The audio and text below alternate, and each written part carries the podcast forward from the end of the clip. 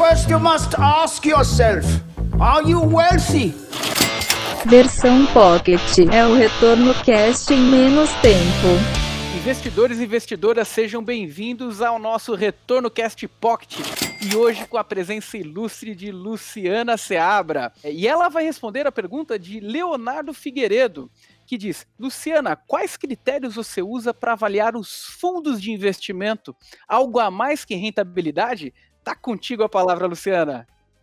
Excelente pergunta do Léo. Retorno é só uma das coisas que eu olho, tá? E retorno de curto prazo, que é o que a maior parte das pessoas olham ali, o retorno dos últimos 12 meses, definitivamente é a última coisa que eu olho, se é que eu olho. A gente olha diferentes janelas. A ideia é mesmo se perguntar assim: um investidor que entrou nesse fundo e ficou, por exemplo, para um fundo de ações de 3 a 5 anos, ou para um fundo multimercados 2 anos, um fundo de crédito 6 meses, entrou em qualquer momento e ficou esse tempo, ele ganhou dinheiro ou não ganhou dinheiro? É o que a gente chama de janelas móveis, né? Então a gente olha isso, retorno em diferentes janelas temporais, mas a gente também olha o quanto de dor de barriga o gestor te deu para te dar aquele retorno, né? Que é conhecido como índice de Sharpe no mercado, né? Mas que não que não é totalmente preciso, não dá para olhar sozinho, porque fundo de crédito, por exemplo, sacode pouco, mas pode ter risco embutido. Então, é só mais uma ferramenta que a gente usa. E eu gosto muito da análise qualitativa. Para mim, ela é a mais importante. É olhar a equipe de fato, há quanto tempo essa equipe trabalha junto.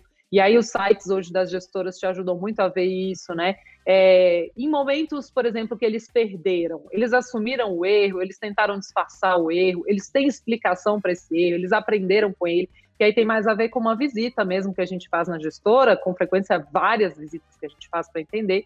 E outra coisa que eu faço muito, que é muito do perfil até de até análise modelo, de ações. Modelo de, de, partnership, às vezes, desculpa te cortar, mas modelo Total, de partnership não, é importante, né? Para não Total. ter algum viés, tem um Chinese Wall ali importante, né? Não, e a gente olha muito isso. Se o cara concentra toda a, todas as ações da empresa nele, provavelmente ele vai perder equipe com o tempo. Então a gente olha isso assim, as principais pessoas, pessoas-chave, têm uma participação acionária relevante. É muito comum uma estrutura em gestora também, né? Que você tem um sócio que ele não trabalha, né? Que é aquele sócio grande que ele entra com a maior parte da sociedade, mas ele não está no dia a dia. Isso também costuma ser prejudicial para a estrutura no longo prazo, porque acaba perdendo gente importante. Isso tudo a gente avalia muito, tá? É, uma outra coisa que eu faço muito, que é muito do perfil de gestor de bolsa, mas eu gosto muito de fazer, é conversar com ex-funcionários, conversar com concorrentes, outros alocadores, né? Eu gosto de falar com alocadores de fortunas para ver o que eles veem sobre aquele fundo. E aí, às vezes, assim, a gente até fica sem conseguir justificar por que, que não tem algum fundo publicamente, porque a gente ouve umas histórias dos bastidores também que você não acreditaria, né? E aí o cara fala, por que, que você não recomenda? Eu falo, é, a gente conversou com os concorrentes, com os ex-funcionários, e assim, tem história que é off mesmo, mas essa análise qualitativa, para mim, ela vale dez vezes mais do que qualquer análise quantitativa de fundo. Mas a quantitativa também é importante, claro. Não adianta nada o gestor ser legal e que ser lindo e não dar retorno, né? Mas é importante olhar a qualitativa. Até, até um ponto que, que você comentou na live que nós fizemos, né? Que é de fato você é, ter, casar, virar sócio de fato do gestor, né? Acreditar nos fundamentos, né? Deixar ele trabalhar com o seu recurso, né? É, assumir a, a um, um investimento em fundos de investimento é muito isso, né, Luciana? Total, como eu invisto sempre para longo prazo, para janelas mais longas, principalmente em fundos de ações e multimercado, não adianta para mim a sociedade estar boa só hoje. Eu preciso ver se a estrutura favorece uma sociedade boa para o longo prazo, né? É, então, e aí quando eu escolho o gestor, isso é importante também. Aí eu me caso de verdade.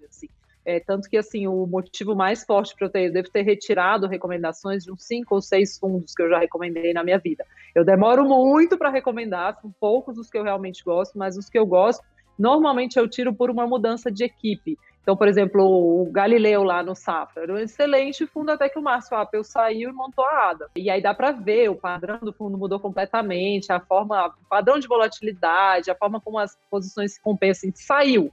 A alma do fundo saiu. E aí eu tirei recomendação do Galileu e aí fui para o ar, né? É, tudo isso faz é, realmente o que, o que mais afeta o padrão de um fundo e a minha recomendação não é o retorno de curto prazo. Em geral, prejuízo de curto prazo eu seguro a onda e fico. O que mais afeta é realmente mudança de equipe, né? Mudança qualitativa. E, é, e isso é, é muito mais artesanal do que técnico, Luciana? Ai, com certeza. É, e tem, tem uma coisa de instinto também, de você senta com o gestor e aí você pergunta para ele, ah, mas o que, que aconteceu nesse momento de mercado? Ele inventa uma desculpa absurda. Eu já passei por situação de gestor que eu nunca mais recomendei, que eu fui conversar com ele porque ele tinha tido um período ruim, viajei para falar com esse gestor, cheguei 15 minutos, eu conversei e tal, e eu, eu sempre tenho muito jeito para perguntar, eu sei que é um momento difícil para eles, né? Por que, que aconteceu isso? O que, que você compreendeu? Ele levantou da mesa e saiu. E aí, para mim, isso é muito claro que ah, o gestor não, ele não sabe, ele não, não sabe se comunicar no momento de estresse. Isso é super importante. Eu valorizo muito o gestor que ele aparece nos dias bons e ruins. Afinal, o cotista é o que você falou, a gente é sócio dele. Ele tem que estar disposto a conversar com você em todos os momentos. Né? Isso para mim faz uma baita diferença. Principalmente eu que falo com investidor comum, então eu falo com um monte de investidores é, eu acabo, se, se, o gestor não fala comigo no momento de estresse, eu fico vendida, né? Pô, eu recomendei, eu também estou ali na frente. Então, essa para mim é uma. É, eu acho muito feio, sabe? Eu acho que o gestor tem que estar tá ali para prestar contas para o cotista pequeno e para o grande na alegria e na tristeza, na saúde e na doença. E nem casamento. Perfeito. E Leonardo, acho que com essa aula aí da Luciana ficou mais fácil de você entender os critérios na hora de avaliar os fundos. Desejo boa sorte para você, mas é importante você olhar seu perfil, seu horizonte de investimento na hora de optar por fundos e cuidado com a pegadinha aí de olhar histórico para optar pelos fundos de investimento. Corre o risco de você olhar 2019 e só colocar em fundos de ações e se machucar em um 2020, por exemplo, com Covid? É, obrigado pela pergunta e Luciana, muito obrigado aí pelos esclarecimentos. Obrigada a você, tá às ordens. Um abraço, pessoal, do Retorno Cast.